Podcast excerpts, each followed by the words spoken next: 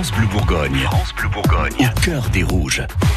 Bientôt 7h moins le quart, l'actu du DFCO. Arnaud est à la une du cœur des rouges ce matin. Un soulagement pour le DFCO. Oui, soulagement temporaire, certes, mais soulagement quand même. Hier soir, la commission de discipline de la Ligue de football examinait le dossier des cris racistes entendus au stade de Gaston Gérard contre un joueur d'Amiens. Résultat, pas de sanction, en tout cas pas pour l'instant. En fait, faute de réels éléments, la commission se voyait mal sanctionner le club pour des faits qui restent flous. Le dossier est donc placé en instruction. L'enquête se poursuit, comme elle se poursuit d'ailleurs au niveau du parquet de Dijon, affaire dans laquelle la Ligue s'est constituée partie civile. Alors côté terrain, ce matin, c'est le dernier entraînement avant d'affronter Rennes. Oui, DFCO Rennes, c'est demain soir à Gaston Gérard. En conférence de presse hier, Antoine Comboiré s'est montré ambitieux. C'est à nous de faire un grand match, confie le coach du DFCO. Il souhaite plus d'efficacité aussi devant les buts adverses. On progresse, dit-il, et si on joue comme euh, on a joué face à Amiens, on pourrait s'en sortir. Face à Rennes, justement, il y aura un joueur pas comme les autres. Oui, ce joueur, c'est un petit robot présent à l'occasion d'une manifestation baptisée le Geek Day,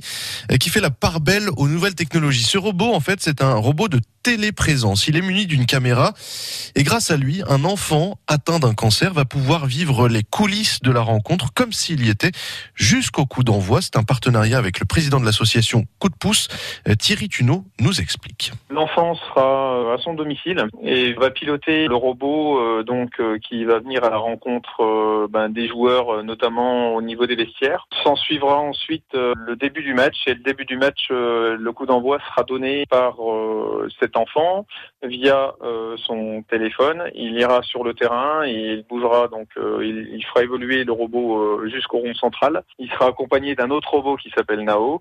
Euh, Nao, lui, euh, est programmé euh, puisqu'il bouge pour donner le coup d'envoi, mais par contre, l'enfant, lui, pour avoir l'ambiance avec, ben, bien sûr, tous les micros qui sont sur le robot qu'il pilotera, et pour avoir les joueurs, l'arbitre et l'ensemble des acteurs du match. Tiens, le stade comme si on était, c'était, c'est grâce aussi aux supporters dijonnais qui se prêtent depuis quelques semaines au nouveau jeu du club, à savoir faire les commentateurs sportifs. Jules et Quentin ont testé la semaine dernière face à Amiens.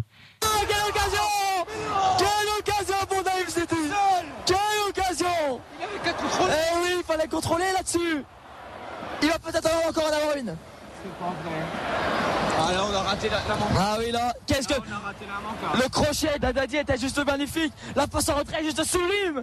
Et la frappe malheureusement qui passe au-dessus. Il va peut-être encore en rester une. Bah non, il n'y a, pas eu une, autre. Hein. Il, y a eu 0-0 finalement dans ce match.